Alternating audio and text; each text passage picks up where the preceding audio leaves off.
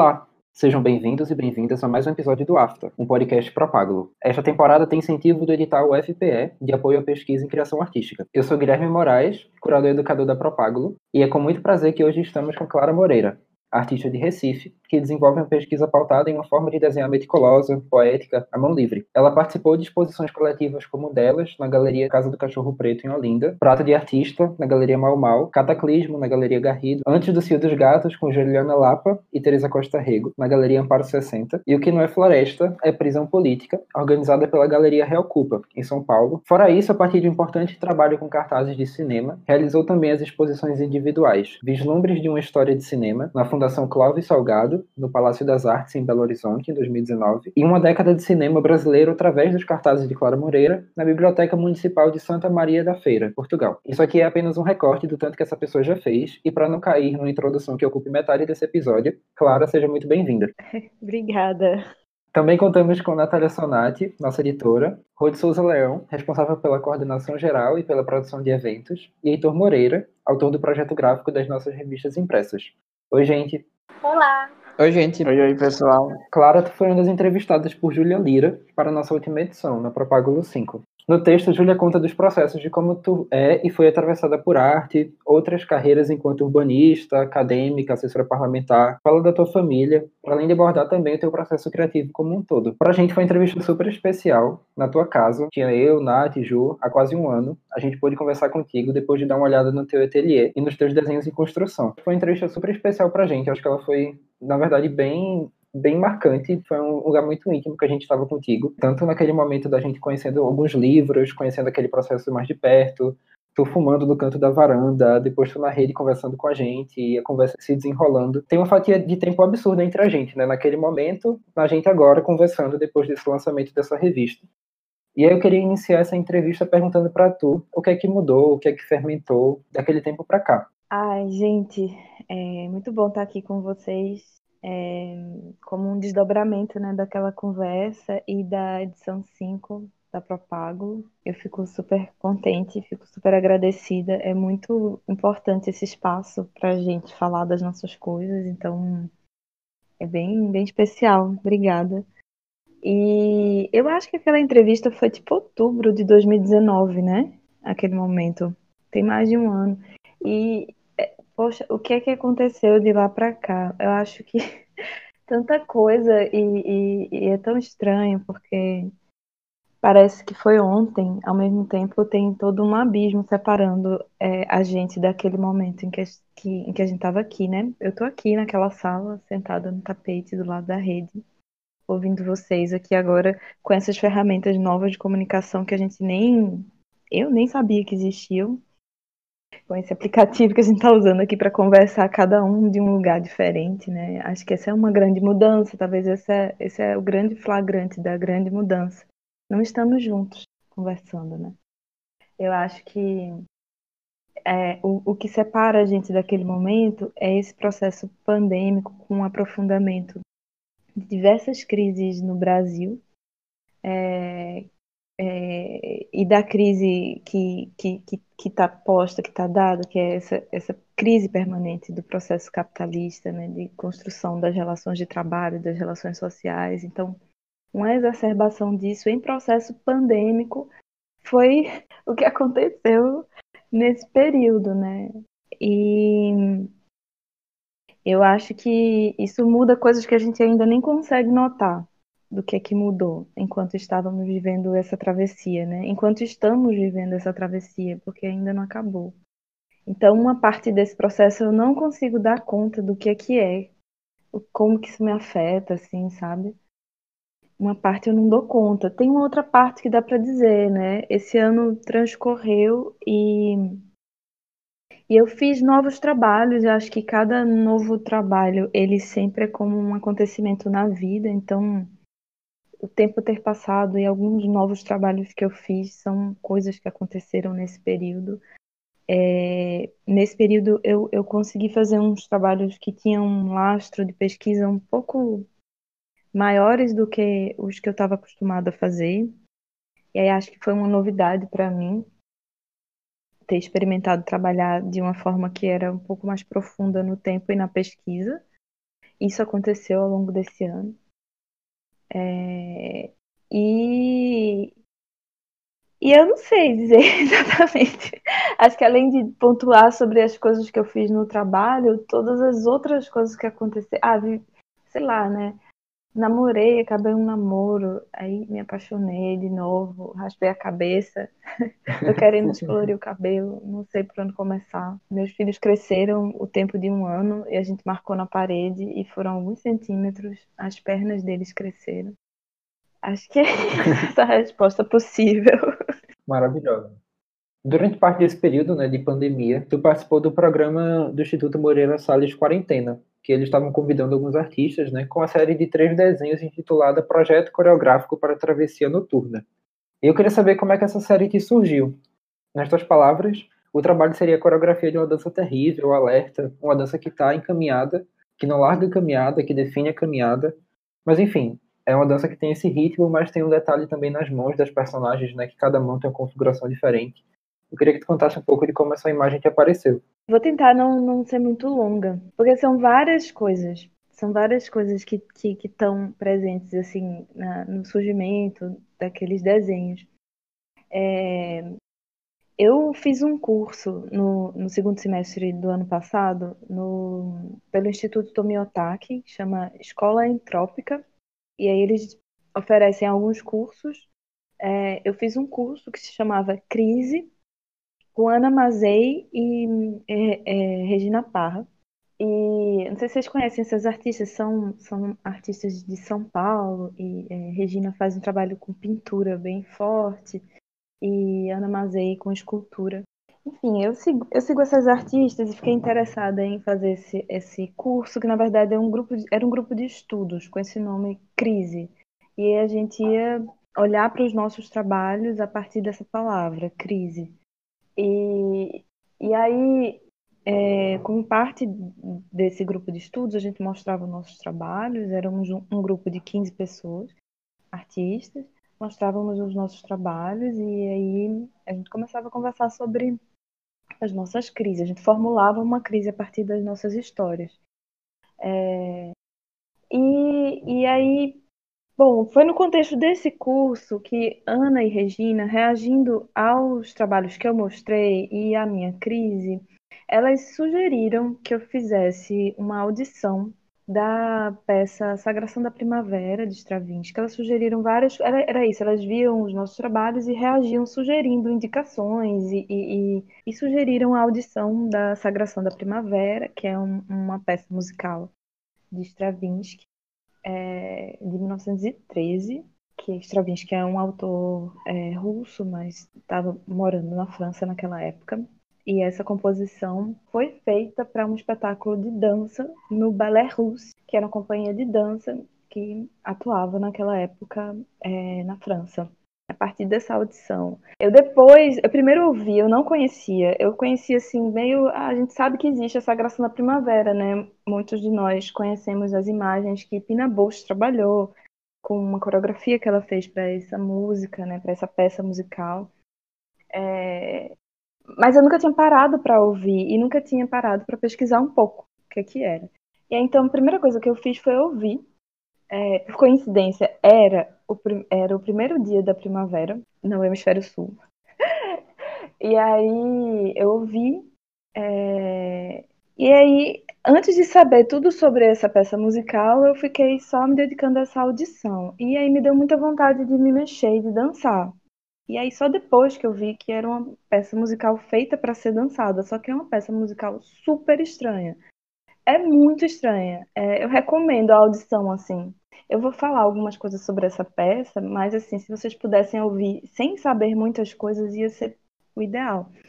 Mas enfim, aí eu vi sem saber e me coloquei em movimento, mas ao mesmo tempo tinha uma gravidade, tinha um peso muito grande nesse, nessa relação com essa música, assim, do que a música provocava no meu corpo. Eu fiquei muito impactada por essa experiência e quando eu comecei a pesquisar, eu vi que é, era, era, foi feita para ser dançada e quem fez a coreografia naquele momento foi o coreógrafo bailarino Nijinsky, era o bailarino ali do, do russo, e essa coreografia de Nijinsky, o pouco que se tem dessa coreografia é bem estranha também. E na época isso foi um escândalo, assim. Essa coreografia, talvez até mais do que a música, ou as duas coisas juntas, enfim, foi um grande escândalo. E a música, pouco tempo depois, já foi celebrada como, dentro daquele processo de modernidade, né? Mas a dança ficou. A dança de Nijinsky se perdeu um pouco, porque não tinha os arquivos do, do, do, da, da, da dança, da coreografia. O que tinha eram alguns relatos soltos, é, duas ou três fotos de bastidores é, e tinham desenhos feitos por uma desenhista chama Valentine Gross é, ou Valentine Hugo, que ela usa os dois nomes, que ela desenhava cartazes para o balé russo e também fazia desenhos de observação das coreografias. E esses desenhos de observação vão desde garranchos, assim, que só pegam o movimento, como também a coisas mais elaboradas, que às vezes viravam cartaz e tudo. E aí, na década de 80, ou final de 70, é, um, alguns grupos, é, um grupo nos Estados Unidos começou, não sei se nos Estados Unidos ou na Inglaterra, fizeram uma pesquisa para reconstruir essa coreografia de Nijinsky, e principalmente a partir dos desenhos de Valentine Gross. É, mesmo quando esses desenhos eram assim praticamente abstrações ou aparentemente abstrações, sabe? São bem bonitos, assim, desenhos de sketchbook assim que ela fez da plateia. E aí, é... e aí por outro lado, a coreografia de Nijinsky, essa que ele fez, muito louca mesmo, assim. Depois vocês podem ver um vídeo da reconstrução que foi feita e é muito louca mesmo, é mais louca eu acho do que de Bush. É bem estranha. Ele, por sua vez, fez baseado em imagens de pinturas rupestres da pré-história russa. E aí essa relação de arquivo entre desenho e dança me deixou muito entusiasmada, assim, sabe? Eu fiquei, sabe quando você se sente assim um frio na barriga, sei lá, comecei a ficar louca pensando sobre essa relação que a pintura rupestre foi utilizada como, como fonte para a criação de uma coreografia e que depois essa coreografia se perdeu e aí os desenhos de Valentine Gross serviram para né, também como arqueologia e reconstrução da, da, da dança. E, e aí veio, então assim, vem daí um pouco o interesse sobre a dança na relação com a imagem, na relação mútua de arquivo com a imagem. E aí eu fiquei pensando nessas, de como que o meu, como o meu trabalho levou é, Regina e Ana a falarem sobre dança para mim, e aí comecei a pensar que, de fato, naquele ano eu estava fazendo desenhos avulsos com, com, corpos bem performáticos, assim. É...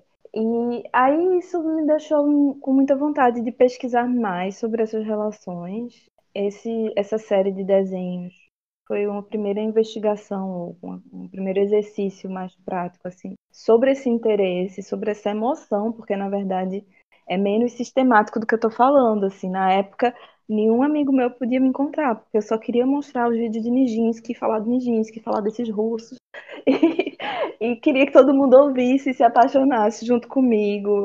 Foi chororô para todo lado de emoção. Foi uma coisa bem afetada, assim, sabe? E eu sabia que naquele momento eu estava acessando um interesse que tinha mesmo muito a ver com, com coisas que eu estava buscando, sem saber botar nome ainda, sabe? E aí foi bem nesse contexto que chegou essa, esse convite de MS, e aí eu comecei a pensar nessa coreografia que fosse síncrona ou unindo os corpos dessas mulheres é, que reproduzir, que estariam juntas fazendo o mesmo movimento. É, e eu fiquei achando engraçado, porque o desenho se comportou um pouco parecido com a dança, no sentido de que quando existe uma coreografia, um, um processo coreográfico síncrono, os corpos eles não vão ser exatamente iguais uns aos outros fazendo o mesmo movimento. Vai ter sempre uma, vai ter sempre uma diferença. E aí, onde esses corpos não coincidem, isso também acontece com desenho. Se eu for desenhar um corpo numa postura e ao lado desenhar outro na mesma postura, não vai sair igual, porque o desenho ele não, eu desenho a mão livre, né? O tipo de desenho que eu estou interessado em fazer nesse momento é um desenho à mão livre, então eu não estava usando recursos para eu apoiar essa reprodução dos corpos. E aí o próprio desenho me dava umas falhas assim, digamos assim, é, de dissincronia, dentro de uma imagem de sincronia. E aí, onde havia essa dissincronia, eu gostei de exagerar. E aí, basicamente, era quando eu ia desenhar pés e mãos. E aí, como eu queria que essa nessa coreografia noturna essas mulheres estivessem de mãos dadas, eu comecei a imaginar que essas mãos nunca são dadas da mesma forma e que tem tantas formas de a gente dar as mãos. E tem um pouco esse sentido meio literal, assim, de pensar um processo de união em que a gente vai se unir mesmo a partir de encontros bem específicos entre um corpo e o outro. Mesmo assim, a gente tá junto. E aí é bem simbólico nesse sentido, esse desenho, né? No ponto de encontro onde, onde, onde a sincronia ela vai falhar, porque porque é importante que seja assim, né? A gente não vai reproduzir as nossas relações uns com os outros sempre, mas a gente vai estar junto de um modo geral. Então, tinha também essa vontade de fazer esses olhos arregalados e colocar um tipo de expressividade que às vezes é, eu acho que ano passado foi um ano de pensar em rosto, né? Eu comecei desenhando meu rosto e depois fiquei pensando sobre esse, esse, essa, essa cara que que está preocupada, né? Que está que tá, que tá assustada ou que é assustadora, né? Como Fanon fala, é, assustados ou assustadoras, né? E eu, eu, gostei de pensar sobre isso também e que, que talvez para a gente pensar as imagens que a gente vai produzir nesse momento do mundo, acho que a gente vai ter que botar expressão nessas caras que a gente está desenhando, sabe? Essa foi uma coisa que me ocorreu também naquele momento. Tem a ver com, com, com o que eu descobri também do processo de Nijinsky, onde o rosto também dança, né? Então o olho vai dançar, ele vai arregalar. Se a gente está falando de se a gente tá falando de um processo difícil, assim, onde a gente precisa estar tá muito alerta, esse olho reage, né? Tem isso que eu posso falar que eu acho que é interessante de, de digamos assim. E tem um monte de outras coisas que eu acho que os desenhos já carregam com muita força, porque eu acho que eles são bem, bem simbólicos mesmo, assim, sabe? É, sobre a gente pensar em organiza, como que a gente se organiza, né? A, a, a ideia de coreografia é uma ideia de organização. E aí e a gente está falando sobre esses nossos corpos, que por si só também eles, eles, eles, eles são narrativas, né? Essa pesquisa continua, eu quero aprofundar ela e, e, e desdobrar ela também para conhecer mais casos. Existem muitos casos. Existe muito é, essa, pesquisa, essa pesquisa da relação entre dança imagem como arquivo. Ela existe em vários, em vários processos artísticos. E aí conhecer um pouco sobre essa produção, dar uma olhada no que é que foi feito com essa, com essa intenção é, e, e, e, produzir um pouco a partir do que eu vou encontrar, porque eu já sei que é algo que mexe muito comigo, assim. E faz parte dessa pesquisa, né? Que essa é outra coisa. Quando eu penso em pesquisa, é como se fosse assim uma vida para pesquisar e para vivenciar coisas e investir projetos nesse interesse, assim não tem prazo, é quase como mergulhar mesmo num, num, num campo de, de, de, coisas que vão acontecer relacionando a dança com desenho para mim, sabe? Bem sem pressa, bem, bem assim, quase despretensioso no sentido, assim, não tenho pressa, eu quero entrar nessa caminhada. Teu desenho Asas Dentro do Peito se transformou na cara da nossa última edição, né? Daí eu queria saber um pouquinho mais sobre isso, desse, dessas figuras que sempre acabam se repetindo, da pássara, do ato de voar. Queria que tu falasse um pouquinho sobre esse processo, sobre essas figuras. Sim, é, essas, essas pássaras eu comecei a desenhar e eu imaginava elas inicialmente bem ligadas à terra, assim, na verdade. Eu gostava de pensar, né, que essa mulher com, com, com mulher pássaro, com cabeça de pássaro, ela tinha olhos de pássaro, ouvidos de pássaro, a voz de pássaro, mas ela tinha esse corpo com perna que assentava na terra. As primeiras vezes que eu comecei a desenhar essa figura, é, eu gostava de que ela não voasse, não, que ela ficasse ligada à terra. Aí depois eu fiz uma série. É, é como se fosse assim: eu, fa eu faço essas figuras e elas aparecem em microséries. A primeira vez elas estavam sempre assentadas na terra, diretamente até sentadas sobre o chão. Aí depois eu fiz uma microsérie que era elas em galhos, assim, troncos, em galhos grossos, assim. É...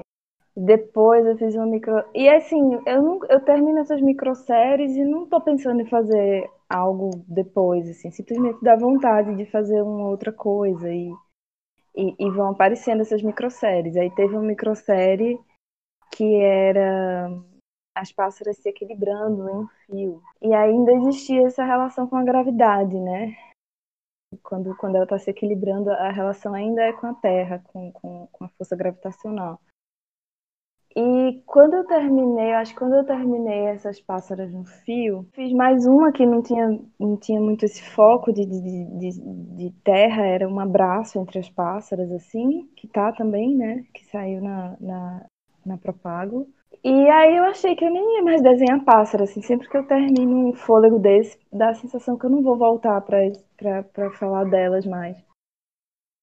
Mas teve um momento assim que eu fiquei, poxa, acho que as pássaras voam sim. Mas esse voo, aí eu comecei a olhar um pouco sobre voos, assim, e tem o voo que flutua, tem o voo que parece com, com estar dentro d'água, tem o voo das asas, né, que, que é outro tipo de voo, e aí outros tipos de asas. E aí fiquei pensando um pouco sobre o voo e como que a gente constrói essa força do voo no desenho, como é que ela aparece no desenho, como é que o voo apareceria no desenho, como seria o tipo de voo da pássaro. E aí a primeira imagem que a, a primeira vontade que me deu para falar desse voo era desse ímpeto que sai do peito assim, e suspende o corpo, como se e essa imaginar essa cena antes de fazer o desenho, mas imaginar que a, que a gente poderia voar pelo peito fez muito sentido para mim como sensação no corpo assim. Às vezes às vezes parece que, que isso existe mesmo, que, que, que esse poder poderia ser acionado, assim, acho que se vocês tentarem fazer isso como postura, acho que vocês podem sentir algo que pode, algo que impulsiona a gente fisicamente mesmo, fisiologicamente, a partir do centro do peito. E aí, por visualizar e por sentir isso, começou a surgir essa postura que essa pássara tá voando através do, do, do peito, né? É, não peito seio, mas peitoral essas coisas, é mais as coisas que a gente sente dentro desse espaço do que peito, né? O peito é mesmo o que tem dentro dele. E que também não é exatamente coração, não sei exatamente o que é, é o que tá dentro do peito. Aí aí surgiu essa imagem na minha cabeça como uma postura e que fazia sentido e que para mim eu, eu, eu conseguia enxergar que era possível voar dessa forma. Aí surgiu esse desenho, e depois do desenho surgiu esse nome, é, acho que foi quando eu comecei a botar títulos, assim, comecei a pensar mais sobre título, que eu chamava pássaro 1, pássaro 2, sei lá, às vezes fazia uma frase assim, mas é, é, essas pássaras não tinham um título, assim. E acho que Asas Dentro do Peito foi um, um, o início, se não o primeiro desenho, mas o início de um processo onde eu gostei de colocar títulos, assim é, como uma outra dimensão desse diálogo que aparece a partir dos desenhos, né? Tinha um título. E aí esse desenho ele nasceu já junto com, com outras duas ideias de voos para essas pássaras. Aí tem aquele outro desenho que também saiu na Propágula e que estava nessa exposição é, com, lá no Amparo 60, com Tereza com Juliana, é aquele desenho dos instintos coordenados. É, ele, ele, ele nasceu junto com as asas dentro do peito e era um outro jeito de voar, é um, um jeito é, menos impetuoso, é como se o voo saísse menos de dentro do peito e, e fosse um voo que mais se apoia no ar. E muita gente acha às vezes que é mergulho por causa dos azuis, eu acho, e da transição de azuis que eu criei de fundo. Mas aquilo é para ser o céu mesmo. E aí, no Instintos Coordenados, o, o, o, a sensação de voo que eu queria trabalhar e, e, e que eu visualizava também como fazendo muito sentido para um tipo de voo que essas pássaras poderiam acessar, que era esse voo, que se baseia no conhecimento sobre o ar, como se elas fossem capazes de entender o funcionamento do ar e por esse motivo conseguiam voar. Então a postura dos corpos é outra, assim, e permite quase que um conforto que elas podem estar atentas a outras coisas, assim. E aí tinha essa ideia de que elas reagem a um estímulo que está fora do desenho, assim, e permanecem em seus voos. E esse, esse, esse, esse estímulo que aparece fora do desenho faz elas reagirem como no alerta. E aí tinha, tinha uma ideia de tensão, talvez. Mas que, elas, mas que também falava de união, enfim, era elas reagindo juntas a um estímulo externo e esse, essa reação era uma reação de alerta. E esse alerta as unia. Tinha, tinha esse terceiro desenho também, que era várias pássaras abraçadas, e era como se o abraço pudesse ser também um tipo de propulsão para o voo. Aí esse é um outro, outro, outro acesso ao voo que eu imaginei para as pássaras, assim, que elas voavam sim, essas pássaras voam, mas voam desse jeito. E aí, quando eu terminei esse terceiro desenho só há pouco tempo, fiquei com a sensação que que era isso, assim, que acho que é isso. Só que aí já tá me dando vontade de novo de fazer pelo menos mais um ainda sobre essa coisa do voo, assim. Mas, é, sério, a sensação de que acaba ali é bem forte, parece que não, não que tá bom, sabe? Que... Mas aí surgem coisas novas, é como se fosse uma mitologia que eu vou descobrindo, que eu vou testando um pouco, né? A figura da mulher pássaro, da pessoa pássaro, Existem, existem várias mitologias bem antigas, né? Já me mostraram, as pessoas me mostram, às vezes, ó, oh, tá na Mesopotâmia, no Egito. É, no candomblé tem, tem, tem figuras, entidades que são mulheres com cabeça de pássaro. Enfim, tem, tem, tem, tem, tem mulheres pássaras bem antigas, assim. É, e eu não tento reproduzir nem, nem uma pesquisa sobre essas mitologias, assim, acho que é uma coisa ou outra que eu vou encontrando meio que. Eu, eu ia comentar sobre, ainda sobre essa questão que tu falou que é como se fosse uma mitologia que tu vai testando, né? Não sei, tu falando é quase que como se fosse um compromisso com uma ideia que às vezes aparece, tipo esse, senti esse sentimento super forte de é isso, me bastou, eu não vou voltar, mas eu imagino que pelo que tu fala, às vezes tu cria outra possibilidade de voo e é quase como que tu se precisasse colocar isso enquanto coexistência a partir do que tu já desenvolveu, né? Sim.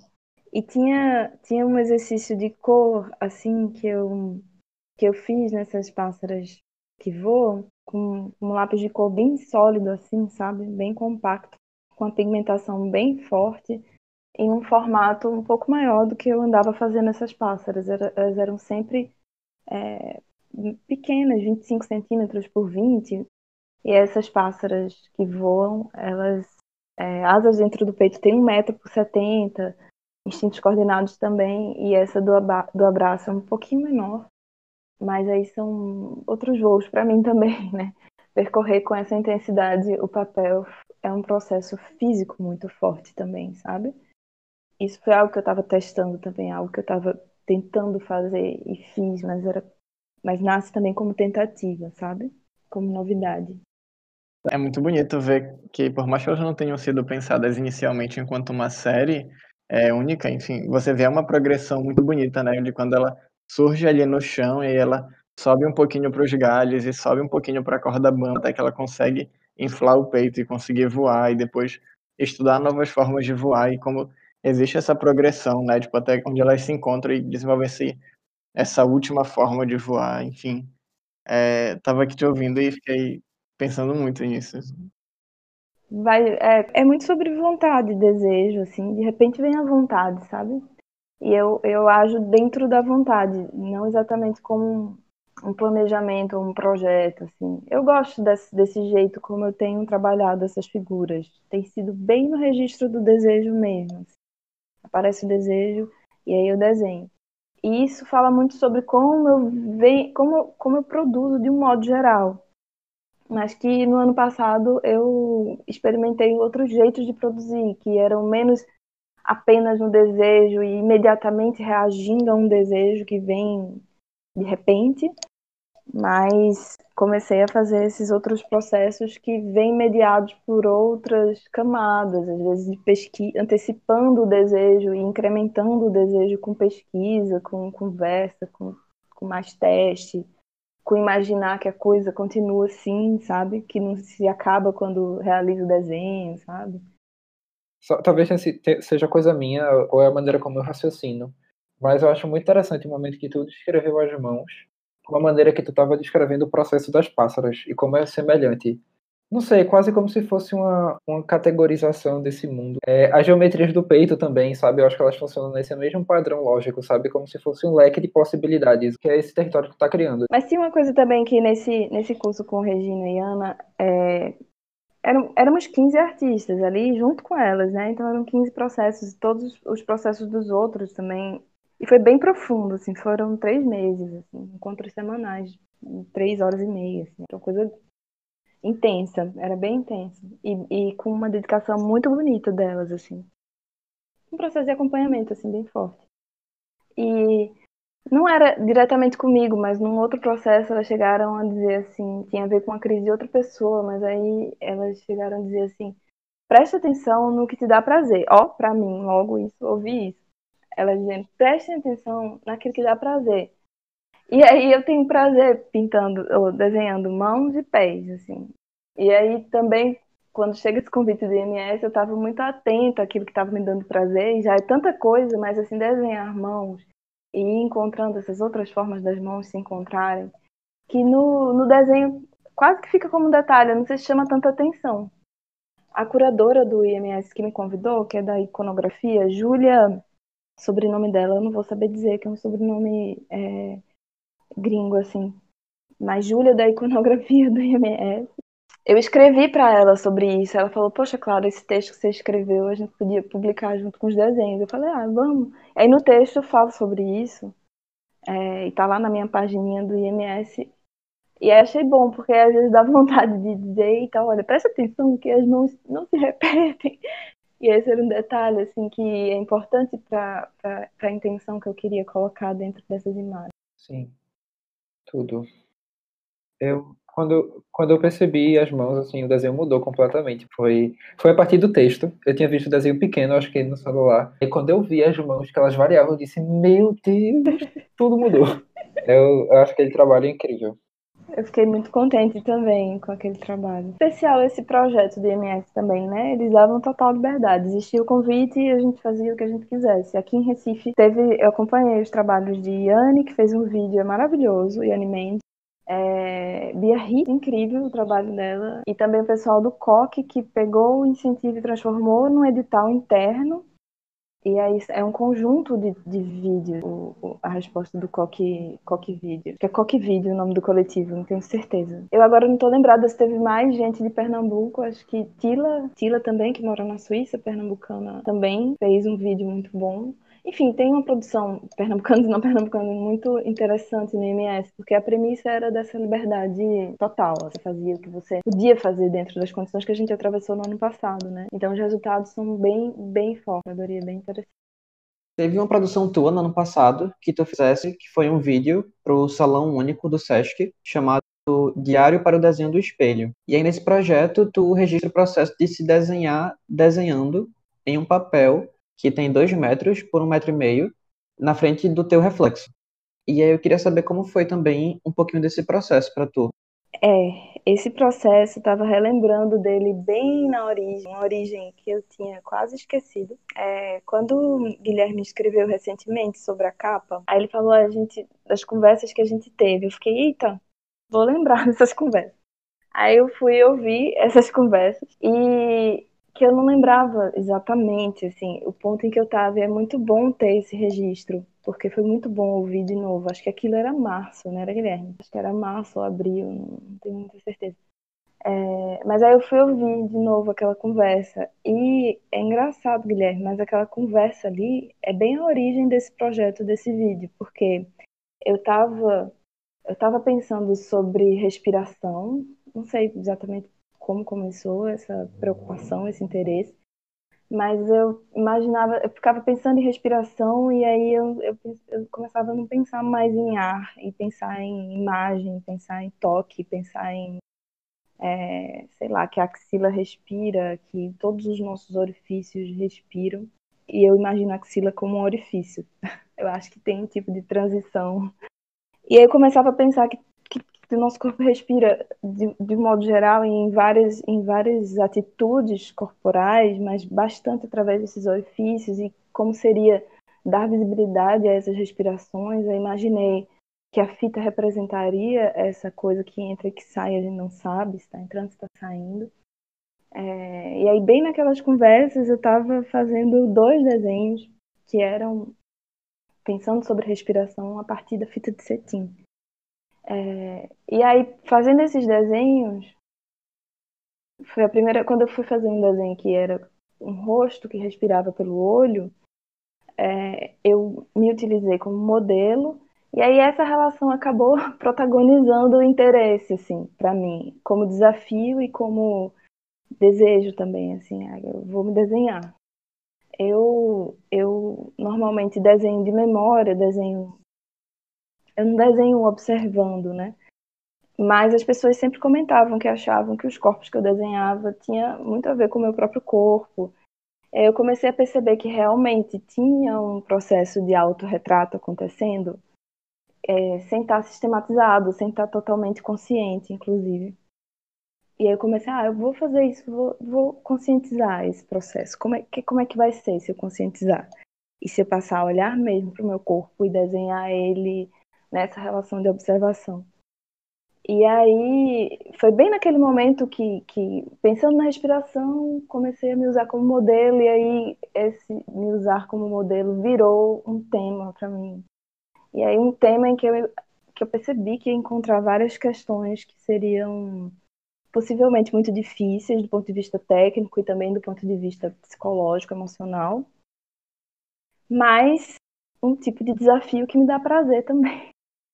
É, o que, vai acontecer? Vai ser distorcido? Vai ser parecido? Ou não importa? O que, que vai aparecer vai ser, vai ser alguma coisa que me interessa do ponto de vista do prazer, assim como desenhista. E como a gente já conversou, né, o prazer, ele, ele faz parte das minhas escolhas mesmo, mesmo quando eu tô falando de coisas doídas. É... Então, bem naquele momento, Guilherme, acho que se tu fosse voltar para as conversas, que tu ia encontrar isso que eu tô dizendo, assim.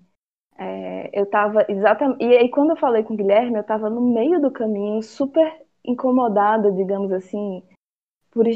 Incomodada não pela, pela, por, por, estar falando sobre isso, mas assim, eu não tenho costume de falar sobre o meu, meu, meu processo enquanto estou no meio do processo, no meio do desenho.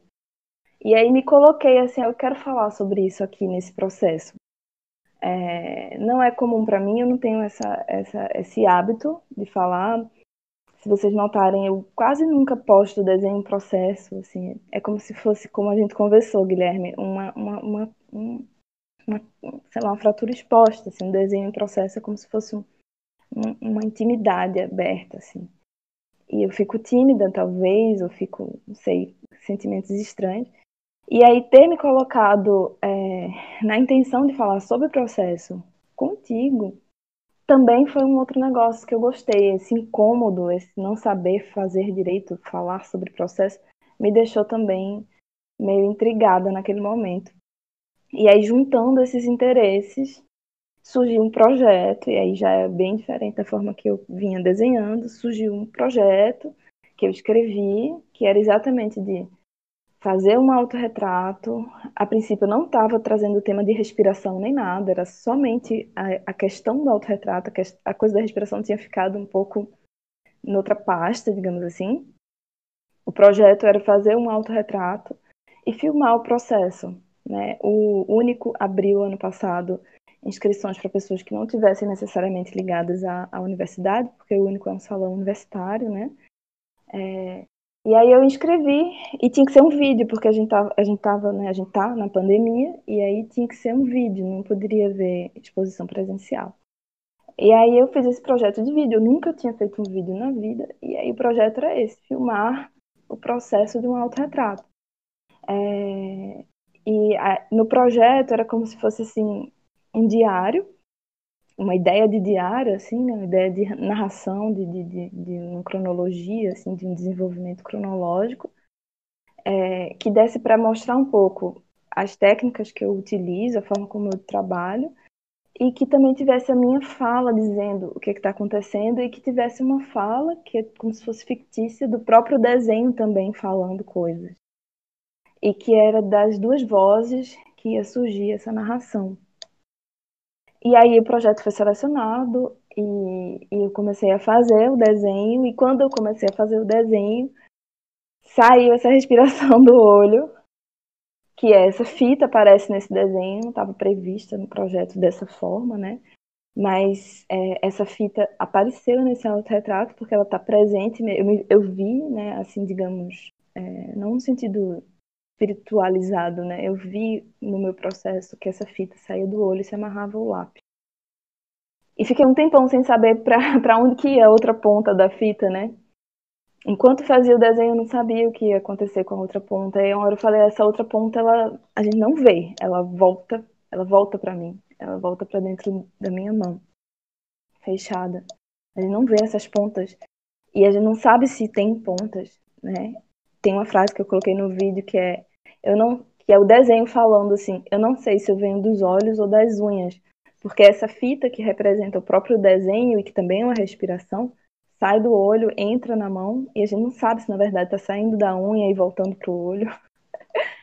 Enfim, essas coisas, o processo do autorretrato, que por si só poderia ser já bastante é, complexo, assim, acabou trazendo também essa observação sobre, sobre isso que entra e sai dos nossos olhos, das nossas mãos quando a gente está desenhando. Eu acho bem louco até eu ter feito isso, porque eu nunca fiz um vídeo. E eu lembro que estava no impulso assim muito forte, criativo, que as contingências da, da, do isolamento fizeram comigo, assim. E eu lembro que eu baixei um, um OpenShot, que é um, um aplicativo que dava para acessar gratuitamente vi uns tutoriais assim no YouTube e fui fazendo assim. E rolou, foi bem, foi bem especial para mim, porque foi a primeira vez que eu participei num salão. Eu acho que é o único salão ativo em Pernambuco. Eu não sei se tem um. E eu tava muito feliz, ladeada dos outros artistas que também estavam nesse salão com seus vídeos de artista. Foi uma produção bem interessante que surgiu no único no ano passado, de artistas que eu admiro e que acompanho. E aí eu tava ali também, sabe? Bateu uma coisa boa, emocionante, assim, de tá, de tá em grupo, vivenciando essa forma de mostrar nossos trabalhos num ano em que a gente achava que, sei lá, ia acabar a profissão artista, né? E aí acho que deu pra gente encontrar algumas formas de existir, de sobreviver. Ainda muito assustados estamos todos, mas acho que a gente encontrou algumas formas de existir. Quando eu vi o, o, o trabalho, eu pensei muito na conversa da gente, né? Porque é a ferida escancarada, né? É o processo todo, assim, não só um processo em um desenho em construção, como um autorretrato em construção de um corpo nu, né? Então, tipo, desenhando, sei lá, mil processos escancarados ali, né? Eu acho lindo. E aí, quando, quando eu vi, na hora que tu tava desenhando a barriga, o dorso, eu disse, meu Deus, é o dorso da capa da gente. As pessoas às vezes tocam na, nessa questão de que parece teu corpo, né? É, meu corpo aparece nesses outros desenhos todos, assim. E olha, Nesse vídeo, que às vezes as pessoas falam que tem um texto muito poético, no vídeo tem, tem passagens de texto, eu estou sendo bem literal em quase toda a passagem do processo. Inclusive, eu falo assim: o, o, existe o desejo e existe o desejo depois que ele é percebido. E aí, e que é diferente, e que até antes do desejo nem sabe exatamente o que é que tem, né? Mas existe um processo de um desejo que ainda não está percebido. E aí desenhar o meu corpo sem que isso fosse um gesto muito consciente, era como se fosse um desejo que eu ainda não tinha percebido. E depois, quando eu decido desenhar mesmo meu corpo, o desejo passa a ser percebido e entra um outro um outro procedimento, mas na verdade já existia essa vontade. Ela já estava, o desenho já existia a partir desse desejo sem que eu soubesse. Inclusive, eu acho muito bonito essa parte. Inclusive é uma linha de raciocínio muito parecida com como a gente começou essa conversa, né? Estou falando da pandemia, que tem uma parte que tu já conseguia racionalizar, já conseguia entender como reverberava em tu. E sobre isso tu conseguia falar, mas que a gente ainda estava numa travessia, né? Eu acho que é um raciocínio semelhante, é. assim, né?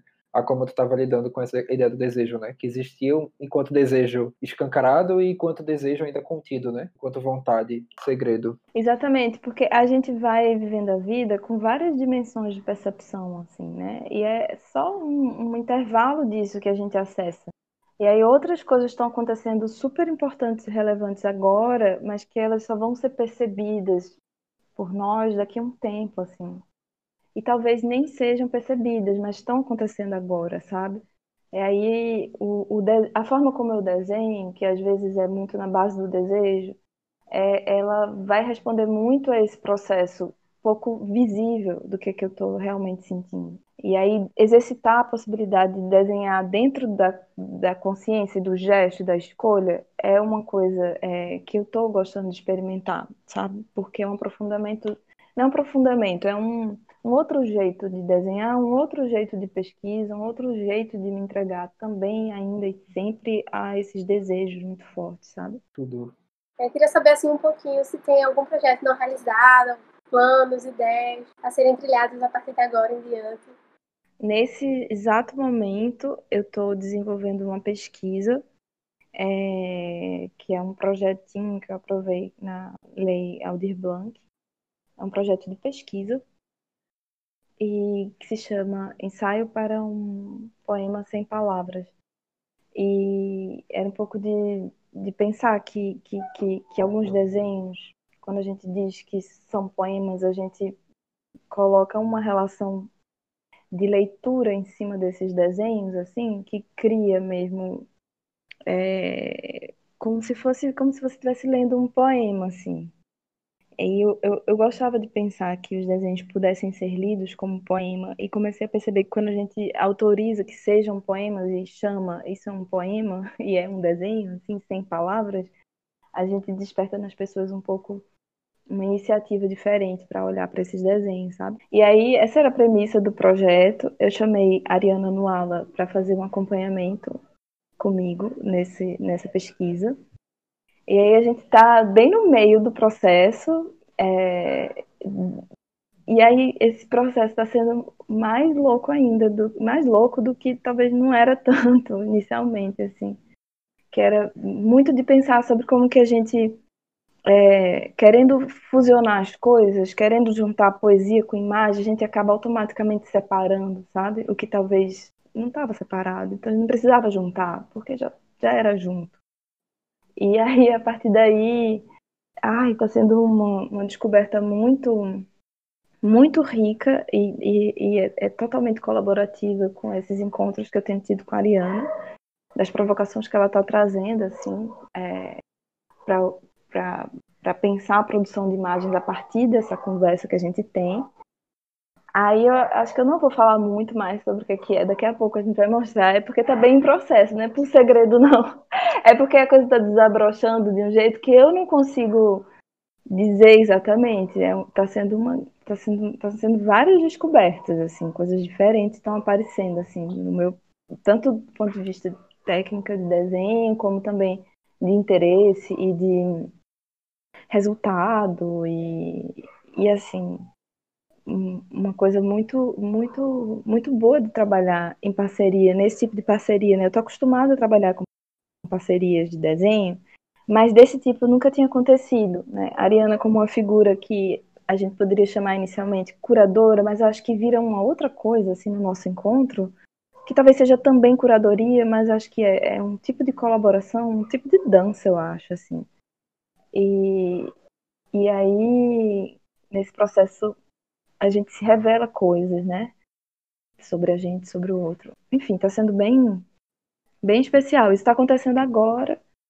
É, eu, eu quero desenvolver ao longo do ano essa pesquisa sobre o desenho e a dança, e tem a ver também, né, essas separações que, que parto da separação para juntar, e na verdade não era para separar, e aí desenho dança, desenho poesia, então estou um pouco querendo pesquisar essas coisas a partir é, do diálogo com, com, com, outras pessoas também e aprofundando assim deixando o tempo escorrer em cima desses pensamentos e fazer vários desenhos sabe? Eu trabalhava muito assim desenho a desenho e sempre tinha um desenho que eu já queria que já surgia na ideia como algo que eu ia mostrar sabe e aí agora eu estou desenhando desenhando desenhando não sei se eu vou mostrar é, é, um tipo de pesquisa bem diferente. E aí é isso que está acontecendo agora. Esse ano eu, eu escolhi fazer, entrar em processos de pesquisa, de, de descoberta. Estou tentando desenvolver essas pesquisas. Vai ter uma exposição minha é, na Amparo 60 em junho, que é dentro desse projeto Miradas que eles estão fazendo lá, em parceria com a Spot Art. Aí eu imagino que em junho eu vou mostrar alguma coisa dessas pesquisas que estão acontecendo ainda não sei exatamente o que, para essa exposição da, da Amparo 60 vai ter uma mediação curatorial de Sofia, que trabalha lá no Amparo. E aí, provavelmente, no segundo semestre, eu e Juliana Lapa, a gente vai fazer uma exposição juntas de novo. E, e é isso, essas exposições vão aparecer ao longo do ano e eu imagino que essas pesquisas vão aparecer nessas exposições, né? E tá bom, eu tô, era o que eu queria para esse ano, entrar em processos de investigação que estivessem bem abertos assim. Ansioso para isso tudo. Clara, a gente agradece a tua presença. Trocar contigo mais uma vez é um privilégio. Foi uma felicidade estar nesse momento aqui, ouvindo um pouco do teu processo. E aí queria agradecer de coração por esse tempinho que tu dedicou a gente. Ah, eu que agradeço, né, minha gente? É, como eu disse, muito bom poder falar é, com vocês, que é uma equipe que eu admiro tanto e que me emociona pelo jeito mesmo, que é afetuoso, que é amoroso, né? Que é apaixonado por arte. Acho que a gente se identifica muito nesse sentido. Que tem esse lugar de produzir coisas, mas também de se encantar muito, né? E, e eu acho que eu sou bem assim, acho que vocês são assim também. Então, para mim é um imenso prazer e eu que agradeço. Queria agradecer também a Rodi, a Nath e a Heitor pela presença. Foi um prazer estar aqui com vocês. É incrível poder ouvir sempre, sempre vocês falando. Obrigado, foi muito bom ter ouvido isso. Foi incrível. A gente fica por aqui. Até o próximo episódio.